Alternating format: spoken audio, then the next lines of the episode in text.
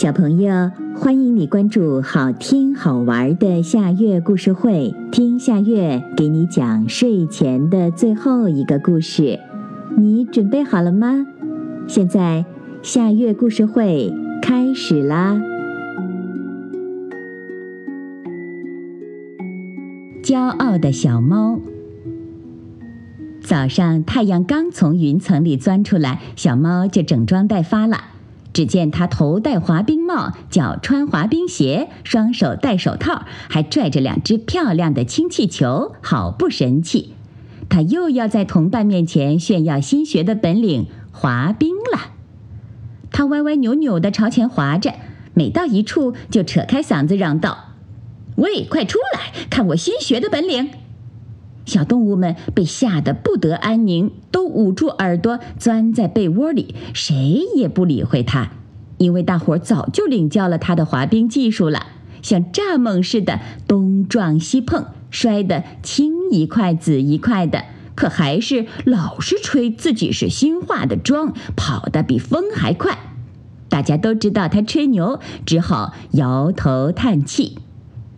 当他摇摇晃晃地滑到了树林边，看见爱早起的公鸡正津津有味地找着虫子吃，就不屑一顾地说：“花公鸡，咱们来比谁跑得快吧！”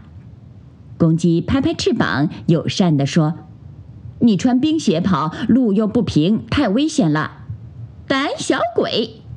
公鸡不说还好，一说小猫更生气，撇撇嘴嚷着。为了显示自己的本领高，他鼓足了劲儿，像一股龙卷风似的往前冲去，吓得公鸡咯哒咯哒直叫：“快停下，危险！”小猫哪肯听，正滑得飘飘然，忽然听到头顶有叽叽喳喳的叫声。哦，原来是小不点儿麻雀。猫哥，早！你的气球真漂亮，借我玩一会儿吧。哼，有本事追上我，我就借给你。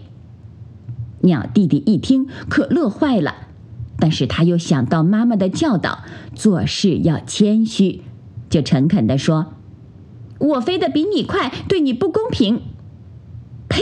该死的东西，看我怎么收拾你！骄傲的猫气急败坏地吼道，发疯似的朝天上冲去。只听见“砰啪”的一声巨响，地面卷起三尺高的尘烟。高傲自大的小猫重重的从半空中摔了下来，摔得它眼冒金星，屁股生疼，顿时昏了过去。